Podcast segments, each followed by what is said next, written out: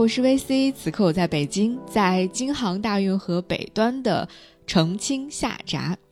大家好，我是小 H，此刻在杭州运河南端的拱宸桥。那本期节目呢，是由午夜飞行和生活碎片博物馆联合策划的京杭大运河特别节目，将在京杭大运河的两端，北京、杭州，用声音一起散步，沿着悠悠的运河水，在古往今来的运河故事里。进行一场快乐而悠长的跨越时空的城市对话，非常欢迎你加入我们。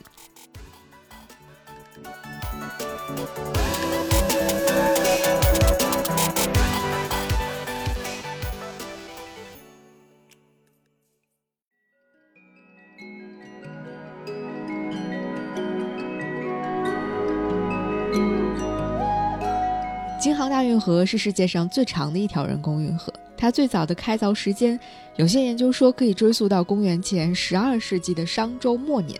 那个时候，泰伯在今天的无锡梅里开了一个渠，叫做泰伯渎。这条河呢，东入曹湖，西连太湖。那也有一种研究认为，说是从春秋时期开始的。在那个时候，吴王夫差下令开凿了人工河流的邗沟，它是大运河生命的发端。但是无论是哪一种观点，哪一种研究，无疑都让大运河成为了世界上开凿最早的运河，因此它也拥有最为悠久的运河历史。那到了后来呢，在华夏大地上各个地方的人们各自在一定的天然河流的流域范围之内，纷纷开凿人工运河。那这些人工河流和天然的河流相互连接，逐渐就形成了连接了大半个中国的非常便利的水运通路。在大运河的发展历史上，有两次重要的大贯通事件。第一次大贯通是我们小时候在历史课上读到的隋炀帝与大运河的故事了。隋炀帝下令开凿了永济渠、通济渠，疏通并拓宽邗沟和江南运河，将以往的运河连在一起，形成了以隋朝都城洛阳为中心，北起涿郡，也就是今天的北京。南达余杭，也就是今天的杭州的之字形大运河。后来在唐代不断的疏通和维护这条运河，这就是我们常说的隋唐大运河。第二次大贯通就是在元朝的时候完成的了。元朝的都城已经建在了北京，那这也就意味着大运河没有必要再到洛阳去了。所以元世祖就下令将这个之字形的隋唐大运河截弯取直。开通了汇通河、中河，新建了从北京到天津的通惠河，然后就形成了北起北京、南到杭州的京杭大运河。那在那之后呢，来自江南的物资就被源源不断地运到了元朝的都城元大都，也就是今天的北京。其实更全面意义上的大运河，它不仅包含隋唐大运河和京杭大运河，其实还包含了从杭州到宁波的浙东运河。而浙东运河，它最早就始于春秋时期开凿的山阴固水道，它后来和隋唐大运河连通之后，就正式成为了大运河的非常重要的一个有机组成部分。那由于浙东运河直通大海，所以它为古代中国的货物走向世界，其实也提供了一个非常重要的窗口，从而也使宁波这个城市成为了海上丝绸之路的重要起点之一。所以，通过运河，一方面人们可以运送不同的货物到各地，与不同的人做着不同的贸易，促进了各地经济的发展。的确，有很多城市都是在大运河贯通之后才兴起的。另一方面，来自五湖四海的人们在运河上来来往往，把本地的风俗习惯带到其他地方，逐渐融合成包罗万象的运河文化，在历史中沉淀了下来。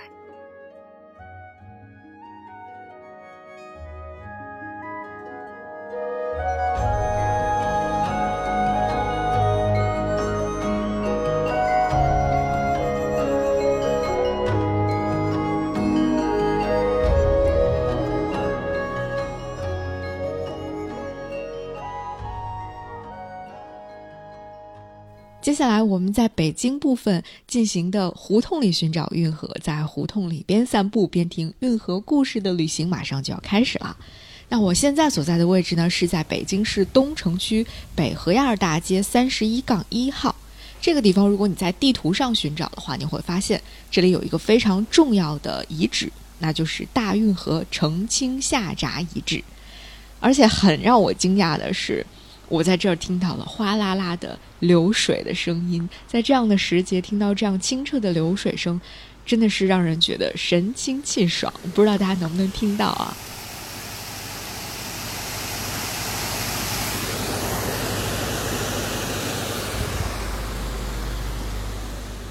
那我们在北京的运河主题散步就会从这里出发，然后呢，我们将会一路沿着河道，跟着河水一路逆流向上，从澄清下闸往澄清上闸去走。这其实呢，也是当时如果有一条从杭州驶来的船舶，它想要抵达最后京杭大运河的终点积水潭港，它需要经过的一个路程。所以今天我们就可以把自己想象成是一条从杭州。啊，千里迢迢行驶到北京来的小船，用我们的双脚去感受一下水路进京是一种怎么样的体验吧。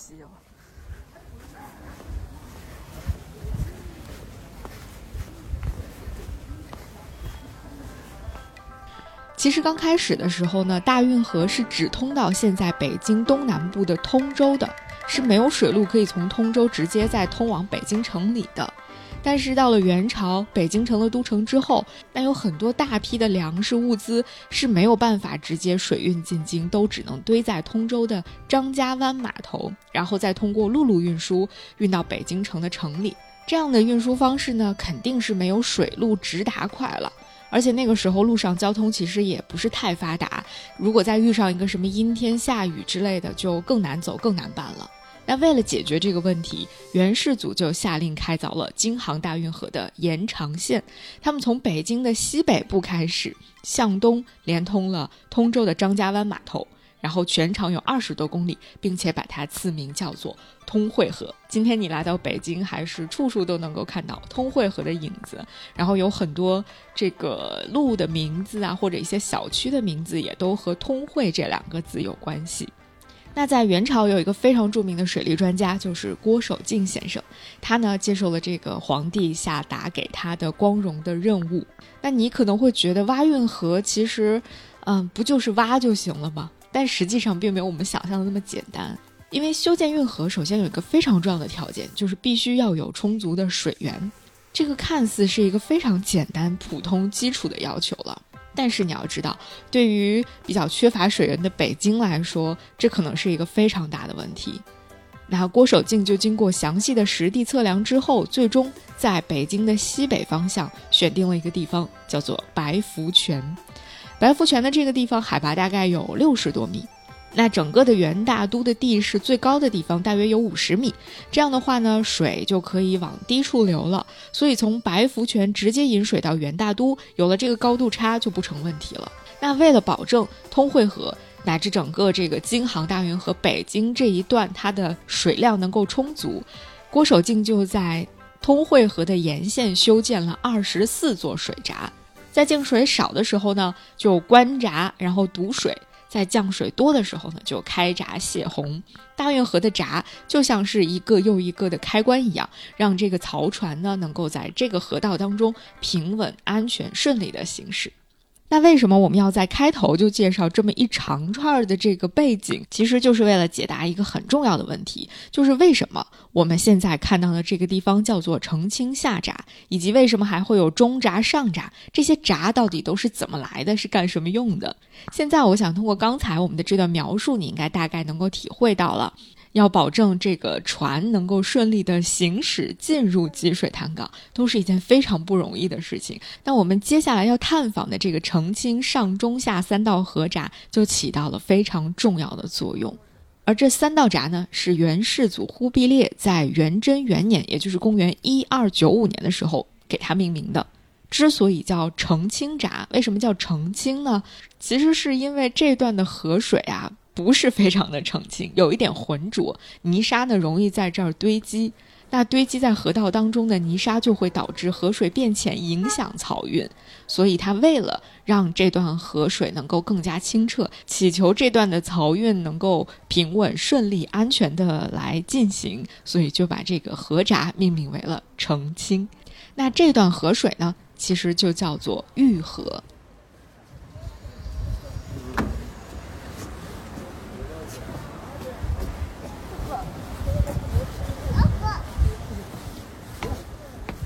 介绍完了这个长长的历史背景之后，我们现在就终于要从澄清下闸一路向北走了。我们会沿着玉河慢慢的散步。在这个散步的过程中，你会发现小河的两边、玉河的两边已经被重修的很惬意了。尤其是在现在这个夏秋时节呀，你更能够感受到这种水流潺潺、杨柳依依的感觉。虽然这个地方肯定已经和当年承载大量船只经过的那个场景完全不一样了，但是今天我们看到的这种小桥流水的景象，以及两岸被重新修复过的这个胡同建筑在一起，又构成了一个全。新的城市景观。那今天，如果你来到玉河公园，如果你不是特别留意的话，你可能都不会发现澄清下闸这个地方会有一个牌子，以及对于澄清下闸的一些解释和说明。但是，其实它也从另外一个侧面说明了澄清下闸和玉河已经逐渐的融入到了北京人的日常生活当中去，它不再是作为一个好像很与众不同的历史遗址放在这个地方，它已经和人们的日常生活很好的融合在了一起。你说干嘛呢？对，备注嘛，这是不对，回头你。哎，谢谢阿姨。那其实，在京杭大运河的另一端杭州，很多的这个与京杭大运河相关的一些标志性的地点，也已经充满了浓郁的生活气息。比如说，在北辰桥的地铁站和衢州街附近，就能够感受到这种扑面而来的生活气息。让我们去听一听身处在杭州的小 H，他有什么发现，要跟大家来迫不及待的分享一下了。好嘞。目前我所在的位置就是杭州拱辰桥东地铁站。今天的散步就是从这里，也就是桥东出发，沿着衢州街前往运河广场，跨过大运河南端标志点的拱辰桥，再到桥西，沿着运河绿道看看这片曾因运河而兴的区域如今的模样。桥东片区没有桥西历史文化街区那么有名，但脚下这片土地也同样是阅尽沧桑。从一片荒地到形成自然村落，从因运河而兴起繁荣，到因开埠通商而经历的一段混乱时期，再到解放后的工厂时代和后面的旧城改造，如今是时尚广场和高楼林立的城市面貌。现在行走在衢州街上，能感受到的是扑面而来的生活气息，沿路一层的底商品类超齐全，可以说一切生活需求都能在这里满足。吃的方面就有生鲜水产店呀、蔬果店、包子铺、卤味店、甜品店、炒货店；服务类的有门窗修理、自行车修理、开锁、缝补店，然后理发店是最多的。我查了一下，在短短四百米的路上竟然有五家店，而且风格都是比较有年代感的小门面，里面的客人还挺多的，应该都是附近的居民，年龄也整体偏大一些。还有什么图文广告、鲜花、五金建材、彩票站，一应俱全。路上呢有遛狗的阿姨，小区门口有驻足休息的爷爷奶奶，路旁遍植高大的银杏，目前还是绿色的叶子，可以想见秋天金黄满街的场景。行人道内侧还有从小区伸展出来的桂花树，与银杏一同，这里应该是最具秋日氛围感的小路了。另外，这片小小的区域还集齐了省内其他十个地市的路名，路过的时候可以特别关注一下。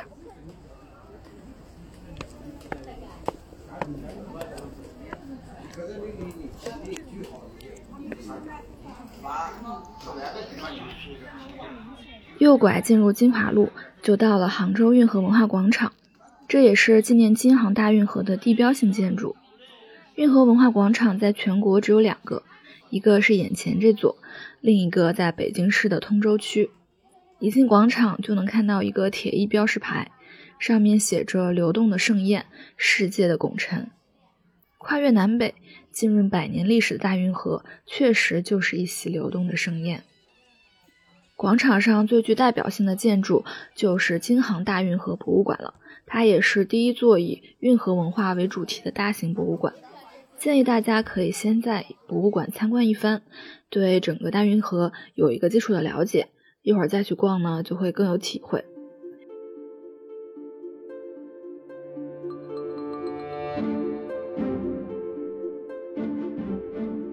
馆里我自己觉得蛮有意思的有几个点，一个是进门正对的墙壁上有九个喷水的龙头，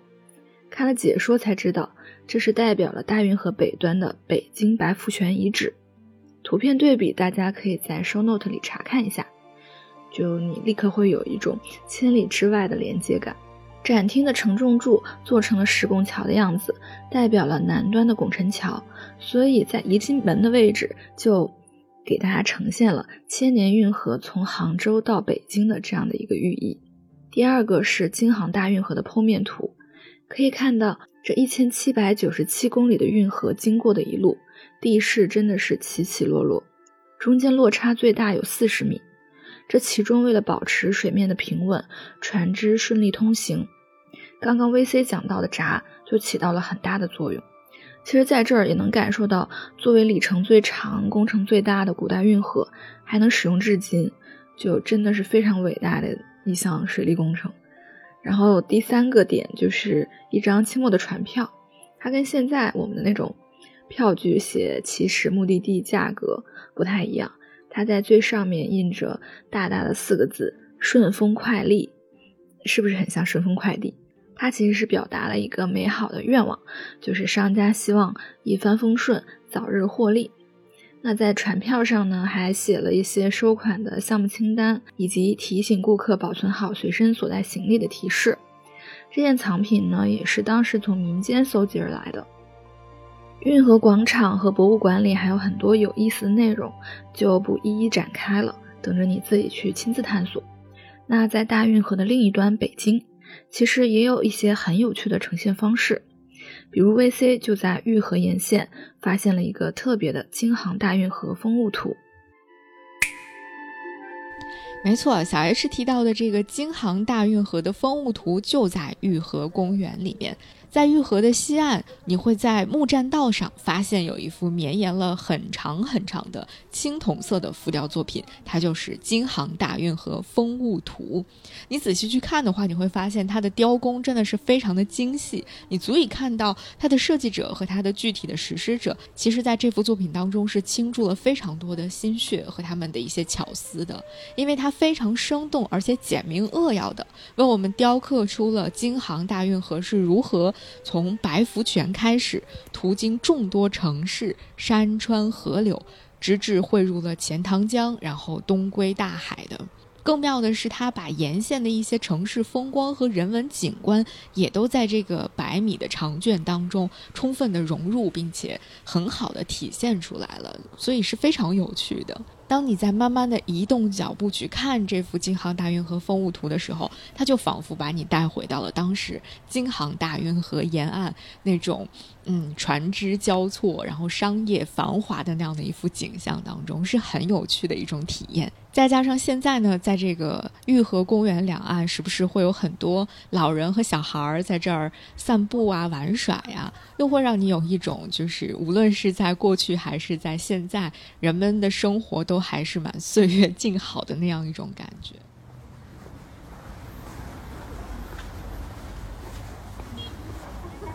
哎，你好。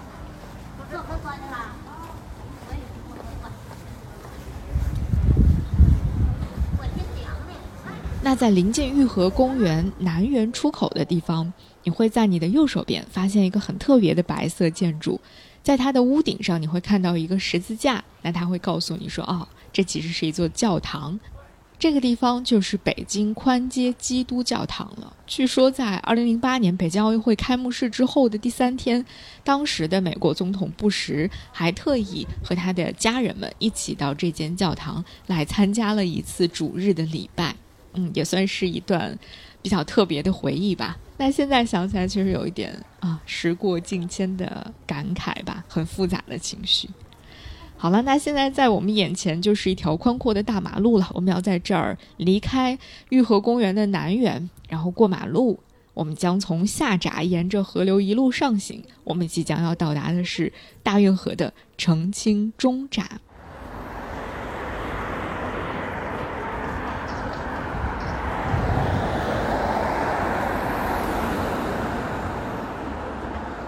过马路之后，你首先看到的很可能是桥下的那个长满了杂草的大坑。没错，不要怀疑，这个地方就是曾经中闸的遗址了。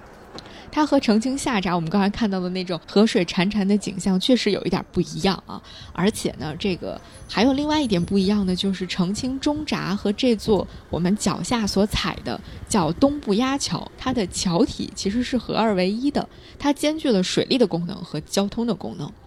但为什么和下闸那么不一样？这个地方现在变得如此荒芜，而且只剩下了遗址了呢？啊，其实原因很多啦。一个比较重要的原因是在明代的时候，随着皇城墙的外扩，御河的水道就已经渐渐失去了行船的功能，那这个澄清中闸也就渐渐的被废弃了。那现在我们看到的这个所谓的大坑，它其实是在二零零七年的时候才经过考古挖掘被发现出来的。它主要的闸口、闸墙还有闸槽石，现在我们都可以看到还有很多的留存。大家来到这个地方，其实是可以更多的了解到与大运河相关的一些知识、一些背景故事的。比如在我们现在所在位置的左手边，就有一块大石头，在上面就刻着非常明显的通惠河御河遗址的这么一个留作纪念的大石碑。那我们的右手边呢，啊，你会看到一个很有古意的建筑，这个地方其实曾经是御河庵。那今天呢，这里已经是一个啊人来人往，然后不断的有人到这儿来打卡的一个所谓的网红景点了吧？它是一家名叫 Voyage 的咖啡馆和一个叫做春风习习的书屋联合在这里运营的一个啊小的机构了。在这儿，你不仅可以看书，也可以喝到非常棒的咖啡，而且很妙的就是你在咖啡馆进门的地方，还可以看到很多当时玉和安留下的一些遗址，虽然。嗯，规模不是很大，但是还是挺有意思的。我们来仔细看一看，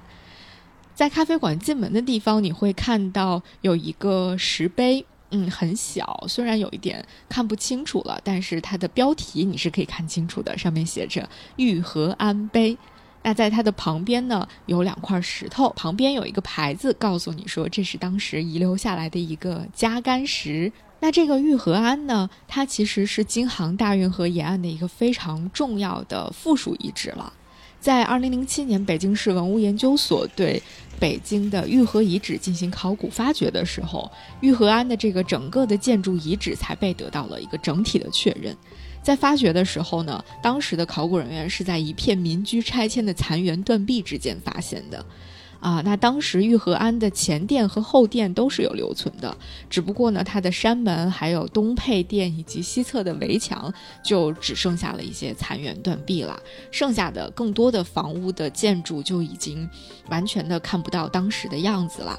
尽管如此呢，啊，残存的很多，比如说铺地的青砖呐，还有如意的石台阶啊，包括一些出土的龙首、螭吻，还有一些。呃，这种围墙和残基还是能够让人感受到当年这座寺庙，它曾经应该是非常非常具有生命力的。而且呢，根据相关的史料显示，说这座玉和庵，它虽然看起来嗯比较的不起眼，也不是什么名门大寺。但是因为它的位置很特殊，它就在运河边上，所以当时它和北京城里的很多这种商业上的生意往来还是非常密切的。比如说米面生意就和玉河庵有着非常重要的联系。据说在一九五二年的时候，北京市工商局私营企业登记档案当中就有记载说，玉和安的住持，当时他的那个住持叫安海。他就是西单北大街曾盛勇米面粮食店的重要投资人。所以现在这里虽然已经没有航船，玉河岸也已经不存在了，但是呢，这个地方好像又延续了当年啊那种和商业上密切往来的关系，在这儿开启了一间书店，还有咖啡馆，而且他们的生意也都非常的好啊。特别是这里有一个很舒服的院子，院子里面还有非常漂亮的亭亭如盖的树，所以有人说这个 Voyage 咖啡馆的这个院子啊，就是那种后海有树的院子，就是那首诗里面写的后海有树的院子，很多人就会到这儿来坐一坐，打打卡、拍拍照片、喝喝咖啡什么的。然后那在。天气比较好的时候，坐在这个地方，无论是看书，还是聊天，还是喝咖啡，或者你坐在这个运河故道的边上，遥想一下，在元明时期这个地方车水马龙的景象，都是一种非常美妙的体验。而且，如果我想今天你听到了这个故事之后，下次你再到这儿来，再看到这条古道，可能又会有不一样的感受了。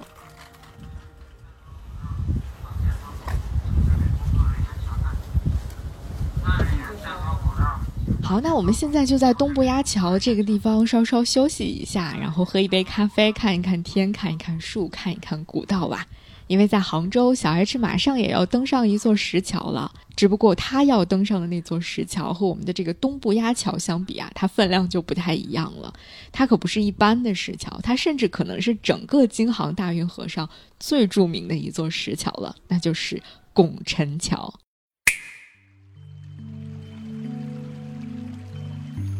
拱宸桥位于杭州市拱墅区大观桥之北，也是杭州古桥中最高最长的石拱桥，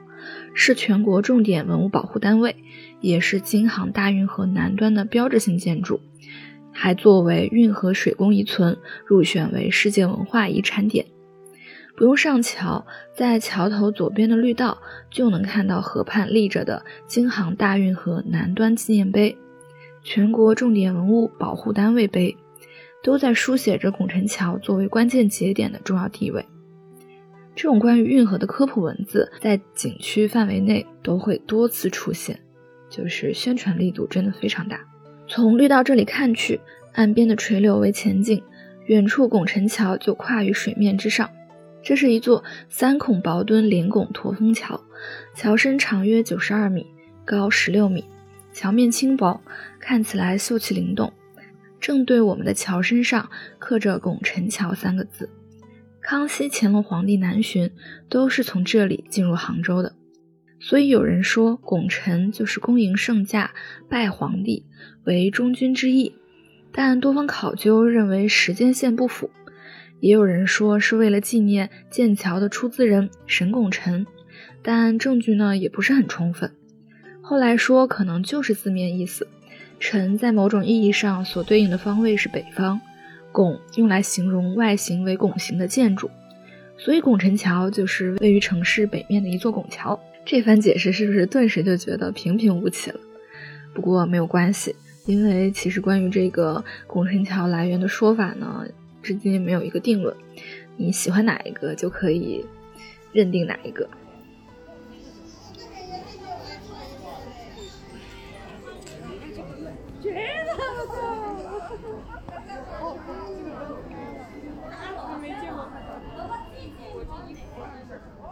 此刻桥上游人如织，颇有几分你在桥上看风景，看风景的人也在看你的意味。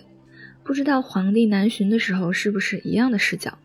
但肯定的是，那时他一定不会看到桥墩前的两个镇水神兽八下，因为这是零五年整修的时候为了保护桥墩而增设的。但是呢，这个镇水兽在北京的 VC 却恰好看到了。没错，我们也即将要和两个很萌的小动物见面了。不过，在向这个小动物靠近的过程中呢，我们还要走过传说当中的拐棒胡同。通过名字你也知道，我们要在这儿拐一个弯儿了。它就像一个拄着的拐杖一样啊。这一带的胡同里面的建筑呢，同样也跟其他的胡同有一点点不一样啊，因为它是经过这种整体的修复的，所以和那些比较自由散漫发展的普通民居相比，这里的建筑明显就要更美观，然后也啊搭配的更有格调一点吧，可以这么说。而且在这一段呢，我们就又能够在河道里面看到河水的影子了，所以这个地方我们又可以亲近河水了。那我们就继续沿着水路向前散步吧，因为这个地方其实已经非常接近什刹海和南锣鼓巷的那个商业片区了。所以这里的很多房子其实也都已经不再是普通的民居了，有一些呢已经被和一些创意相关的公司买下或者是租用，然后把这个地方变成了设计公司、艺术空间或者是一些高档的餐厅和酒吧。那还有一些呢，据传说是被一些非富即贵的人士买来作为自己的私宅来用了。但总之，这些沿河的建筑呢都有一个共同的特点，就是有一点神秘。那沿着这条拐棒胡同走到头，我们就要看到一座在北京的京杭大运河沿线最重要的桥了。某种程度上来说，它可以和拱辰桥进行一个完美的呼应，那就是万宁桥。那在这里呢，同时也是澄清上闸出现的地方。那艘从杭州出发的小船来到这里的时候，就是它的最后一道关卡了。当你走上地安门大街的时候，我们其实就已经站在万宁桥上了。虽然现在它是一个石桥，但其实据说最早在元代刚刚建立它的时候，万宁桥是由木头来制作的。只不过后来呢，才慢慢把它改成了汉白玉石栏的单孔石拱桥。如果从它一二八五年最早建立的时间来算，那到今年这座桥已经有七百三十七岁的历史了。同时呢，这个地方也是澄清上闸的所在地。我们现在过马路到对面去，然后我们会在桥栏的后面，临近火神庙的那个方向，在一丛万年青里面看到一个石碑，上面写着“澄清上闸遗址”，非常不容易被发现的一块牌子。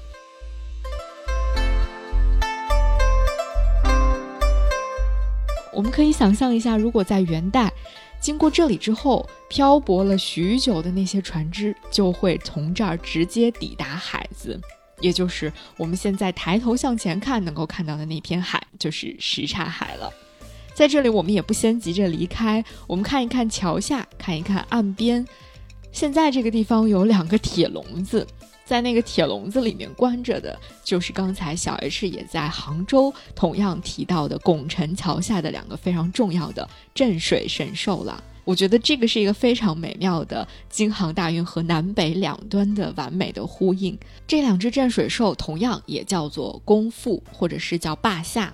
其实，在几年前，这两只功夫是没有被用铁笼子拦起来的，所以你可以啊非常清晰的看到它们本身长的样子。现在可能是出于一种保护吧，所以把它们两个关在了笼子里面啊。而且呢，因为周围现在正在进行各种各样的修建，我们也没有办法去靠近这个两个笼子，我们只能在岸上远远的去观望一下它们了。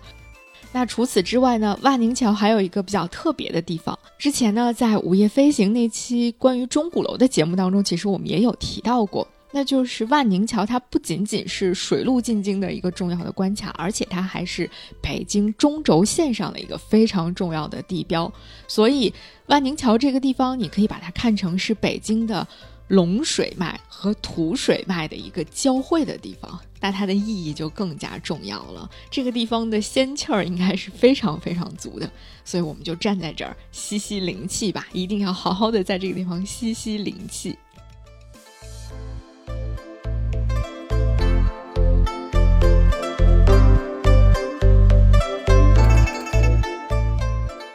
那与此同时呢，身处在杭州的小 H，他也正站在拱宸桥上，一边呼吸着运河的奇妙气息，一边感受着至今依旧热闹非凡的运河交通线。虽然在北京这个地方已经没有船只在行走了，但是在拱宸桥下却是另外一番景象。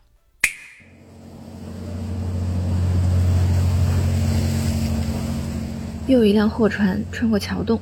每次船过，就会引得运河水剧烈的拍打堤岸，听起来是不是还有几分波澜壮阔的意味？此处来往的货船、游船真的有点络绎不绝，接连穿过这座三拱石桥。这点应该与北京段不同，因为杭州段运河至今仍承担着水运功能，不止货运通航，还增加了旅游观赏的功能。这也让古老的运河慢慢走进了普通市民的生活。比如三元一次的水上巴士一号线，就会经过拱辰桥，码头就在刚刚路过的桥头右边，可以向北到达运河天地，向南到市区的武林门码头。不过因为武林门码头目前还在修整，不然我们就可以从市中心乘船来到这里。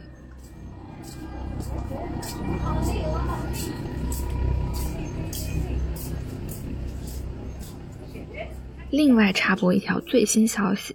以后在拱宸桥可能就不会看到货船了，因为杭州新建了京杭运河的二通道，预计会在亚运前开通，到时候将从临平经城东区域到八宝船闸，再进入钱塘江，不再经过老城区了，也大大提高了运河的通过能力。千吨级的船只就可以从山东直达杭州，而市区段的运河就可以更多的发挥文化旅游的价值。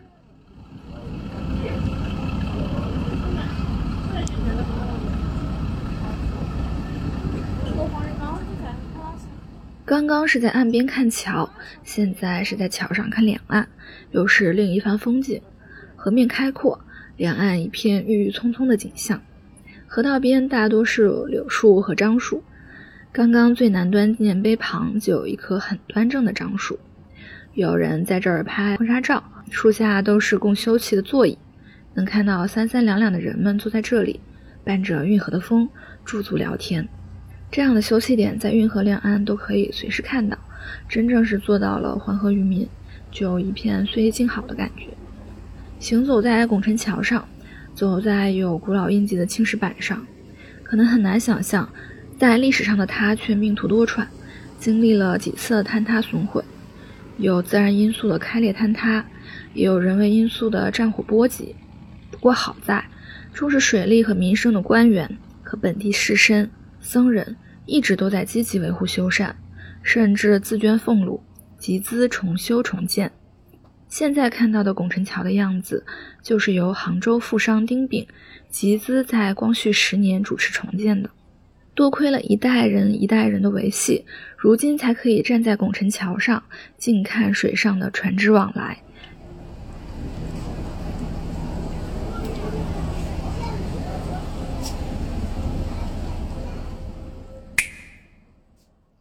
我们今天散步的终点，也是一艘船进入到京城之后最终落脚的地方，就是我们即将要到达的积水潭港了。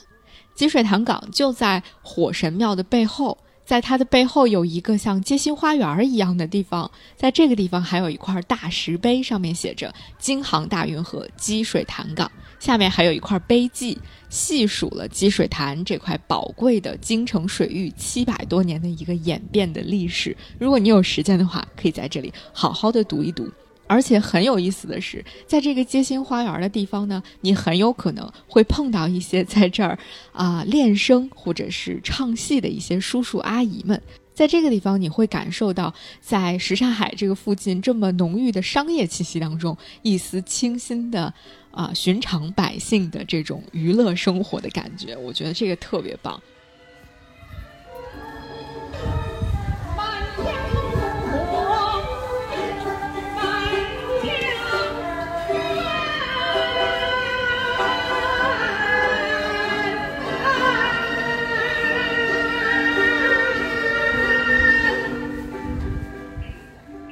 那曾经京杭大运河最繁华的时候啊，积水潭港以及它周边的地区应该也是非常非常繁华的。如果我们在这儿想象一组影像蒙太奇的话，那或许和今天游人如织的什刹海会有非常多的相似之处。因为古往今来，这里其实一直都充满了商业活力，在这个地方不断的涌动啊。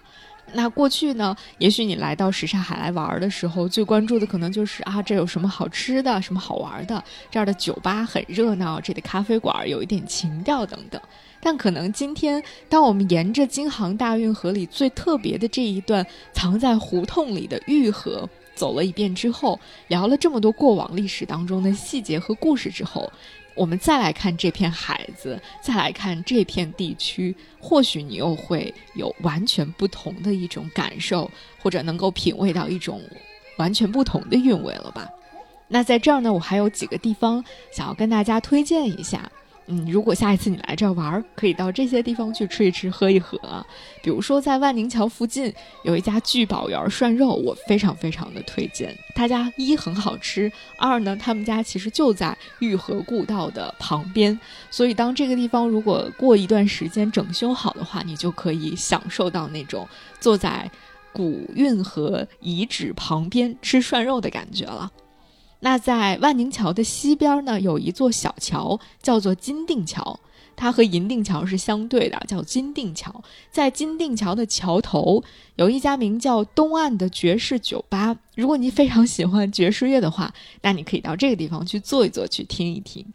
那至于在什刹海附近的银定桥附近，我会推荐另外一家很有名的北京涮肉店，就是雅尔里记涮肉。那在这个地方，你坐上二楼靠窗的位置。又可以体会的是边吃火锅边俯瞰整个什刹海风景的一种特别的体验了。这些地方是我每一年都会和朋友们至少去上个一两次的，呃，非常宝藏的私人收藏的地方。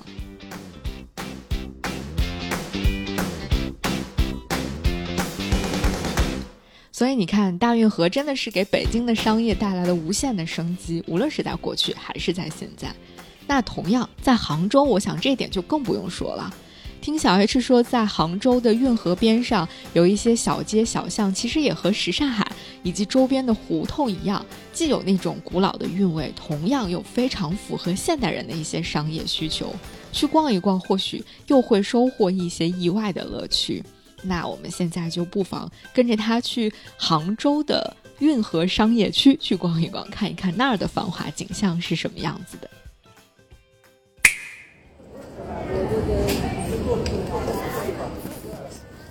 咱们路过了桥东，走过了拱辰桥，现在就下桥进入桥西，来看看曾经最热闹的商业区，如今的历史文化街区。进入桥西直街，能看到粉墙黛瓦、青石铺路、店铺林立的热闹景象。这里面有茶馆、咖啡店、中医药堂、书店、艺术空间和各色的博物馆。那博物馆呢，其实有很多，有刀剪剑呀、中国伞、中国扇，还有手工艺活态馆。逛了一圈下来呢，确实可以了解一些基本的通识。不过我个人比较喜欢的还是手工艺活态馆，因为它可看可体验。这个馆呢，就位于下桥的右手边，是由通义工纱厂改建而成的。场馆还保持了民国年间厂房的风格。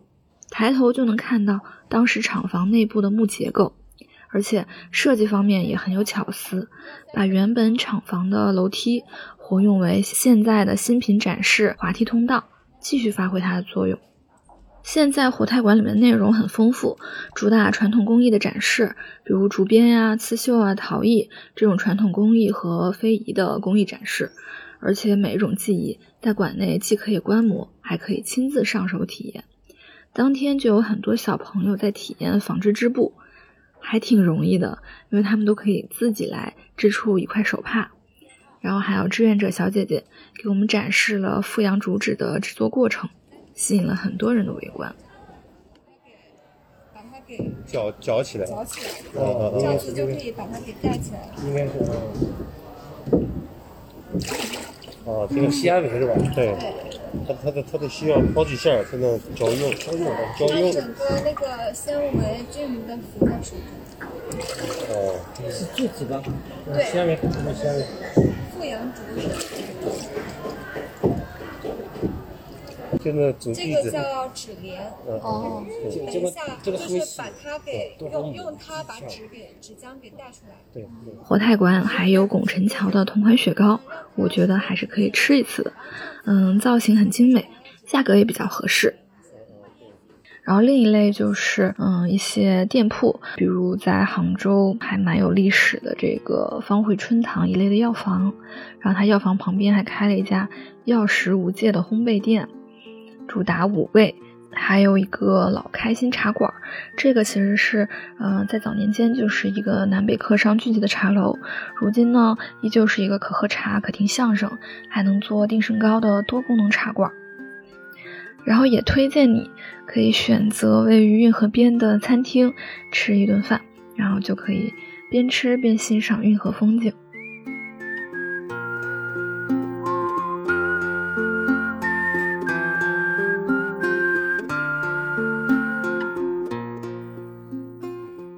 次行走的终点就是运河畔的一间书店——小峰书屋。这个在杭州有着数不清分店的本土书屋，在我看来有点城市书房的作用，基本上各个景区文化景点都能看到它的身影。然后这一间是因为靠近运河，所以书店里有很多关于运河文化的书籍，我就在这里看了好多相关的内容。整体走下来呢，我觉得这片区域给我的感觉就是很交融，有很多面，路上都是行人来来往往，但路边的亭子里呢，就坐满了本地的阿姨大叔，用方言交谈着，有点热闹的村口的那种氛围。街边呢是热闹的商铺，但是沿着两家店面间的走道，就能下到河边，坐在河埠头的台阶上，静看运河的流淌，思考人生。河面上又是往来的游船和运送沙石的货船，相比于纯粹的商业街区，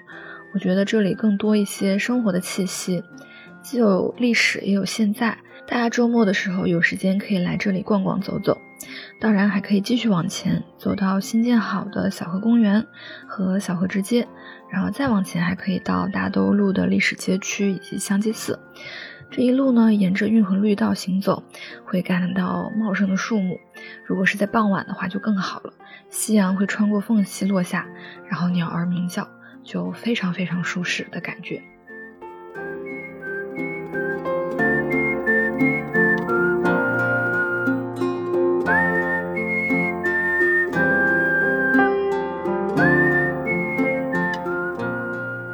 下来呢，你可以去找一家自己喜欢的小店坐一坐，吃一吃，喝一喝，或者去我们刚才推荐给大家的一些很有意思的地方去休息一下，顺便听我们两个一起来聊一聊这一路逛下来之后获得的一些特别的感受吧。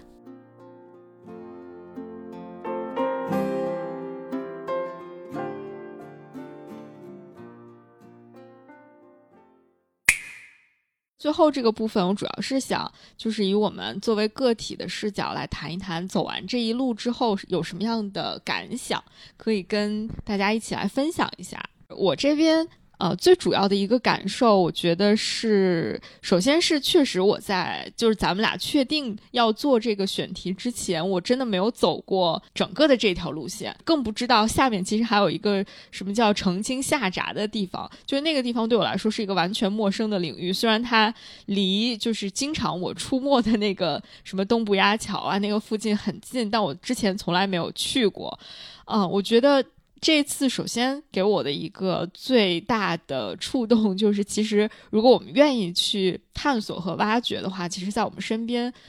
其实很可能很近的地方，你都可以发掘到一些很有意思的一些小。大大小小的角落，就我们的，其实，在我们身边的这种，特别是在这种疫情，你没有办法可以到很远的地方去旅行的时候，其实你仔细去发掘身边的城市的角角落落，都会发现一些很不一样的这种趣味所在。我觉得这个可能是这次在准备，包括在录制期间啊，我特别明显的一个感受。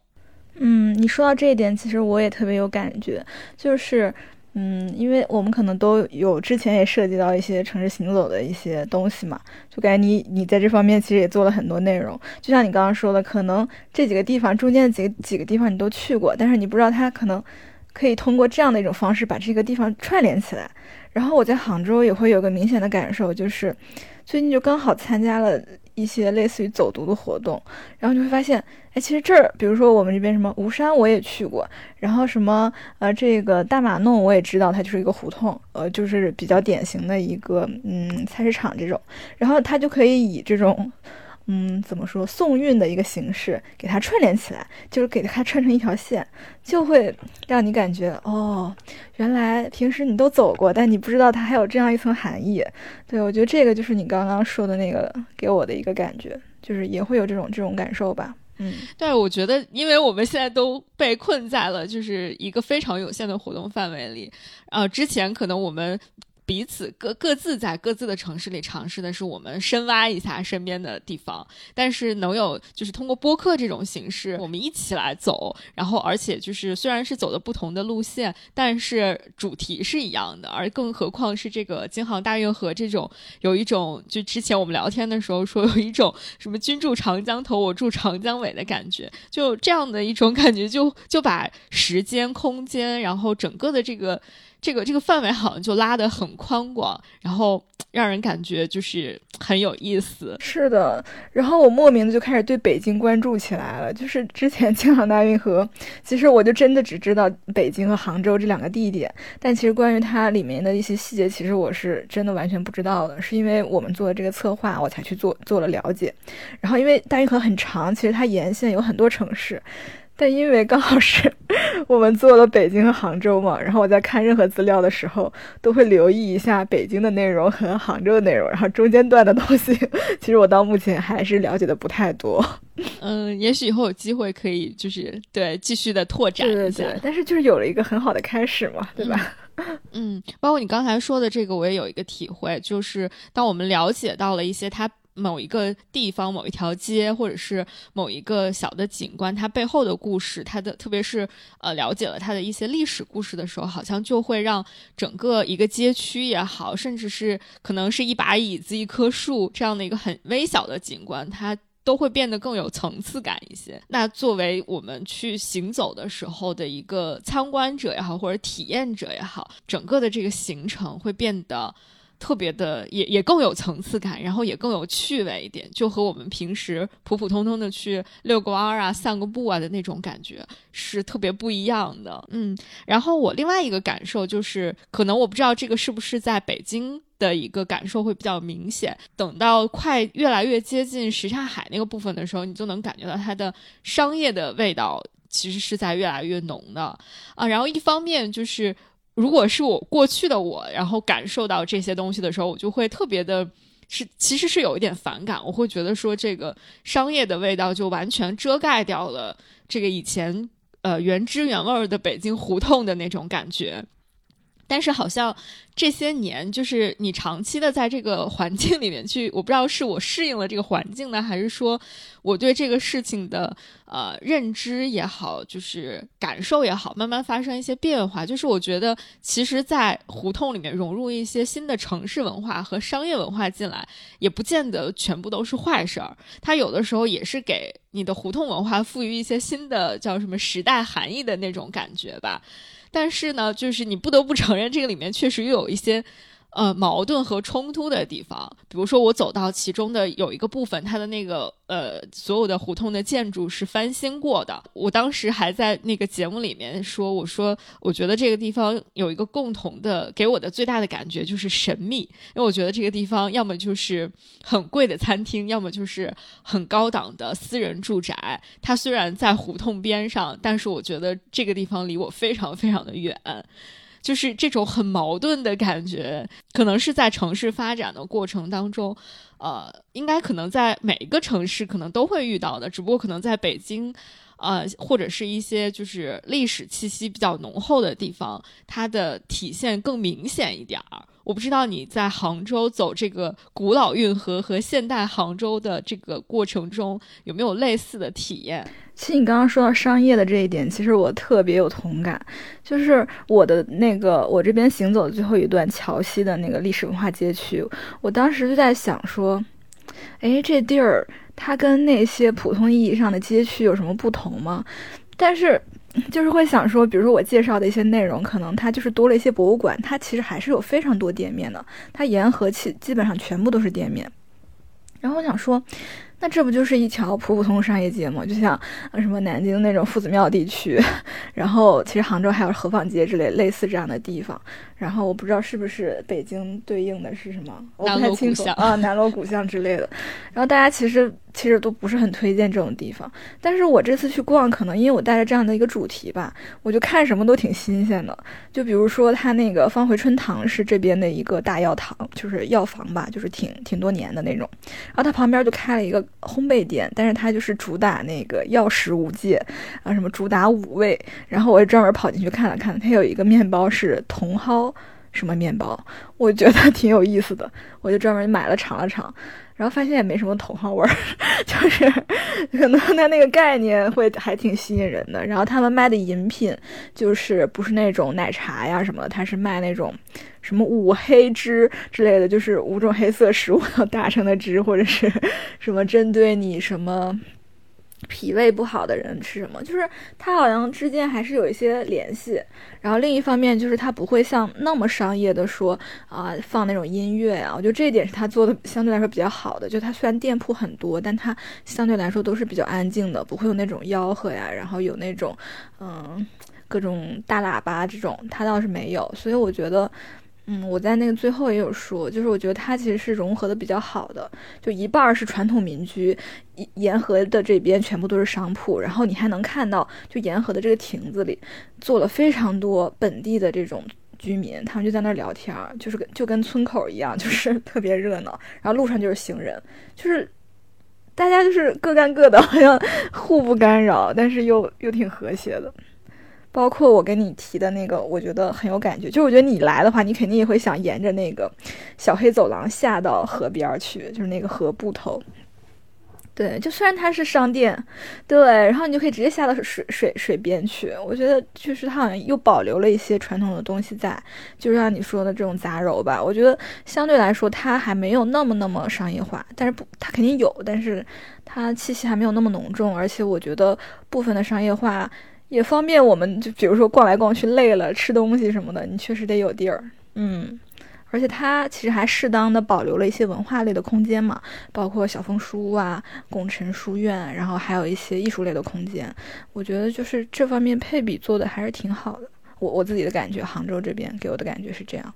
那个当时讨论我们要聊一些什么，然后包括那个前面在准备提纲啊什么的时候，其实有一个部分，我当时查一些资料，最打动我的其实就是之前我写在那个我们的那个那个那个石墨文档里面的那个部分，就是他他有提到说大运河它的申遗的这个过程，其实和呃我们普通概念理解的那种古建筑和古遗址的申遗其实是很不一样的。它有一个提法就是。叫做活态的这个线性文化遗产，就特别提到了这个活态，就是它是要有一种活着的状态，就是它虽然是一个遗产，但是它还是一个充满了活力，而且不断的在。在现在还是一个活着的状态，就是一个 ing 的那种那种状态。我觉得这个也刚刚好呼应了你，你刚才说，就是在这个过程中，它不断的还在进行一些变化，在进行一些新的建设，包括跟周围的环境不断的在进行一些融合。这个是一一脉相承的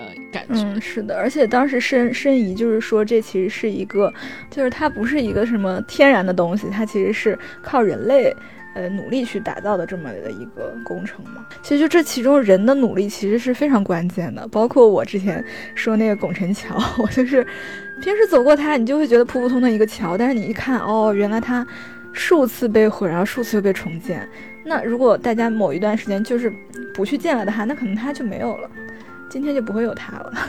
所以就是这些事儿就会很有意思。就这个所谓活的，可能就是这样子吧。包括未来，我经常看那新闻标题，什么让大运河再活几百年什么的，然后我感觉也是，也是是表达这个这个意思吧。就说在其他城市有一些地方还挺可惜的，就是就淤塞了呀，或者是就填埋掉了，就是荒废了嘛。其实现在都在提说，希望能够把京阳杭大运河再让它。就是恢复能够通航这样子，这样想换一个角度去想，还觉得挺感动的。就是无论是最早就开凿这个运河，其实它是一种在。在自然的基础之上，为了符合人们的一些现实生活的需求，然后去开凿了这个运河，然后又因为一些历史的变迁，这个运河又改道，或者是发生各种各样的变化。那再到今天，虽然它大家可能在日常生产当中，特别是北京，它的日常的生产生活里面已经不再需要这个运河了，但是它作为人们的这种呃精神生活，好像这个方面的一些需求又又还是。就是愿意把这个东西继续的维护和保存下去，也算是一种人和自然之间的，呃，绵延了几千年的这种互相补给的那种感觉，还挺感动的。突然有了一些感，感觉我们也是未来历史的参与者，就因为它是一直流动的嘛。对，所有你每一代人，其实你都会去参与到这个过程当中来。不一定我们真的做了什么，可能我们就是行走在其中，其实也是参与到了这这样的一段，这就所谓这个活态的这个 主题吧。嗯，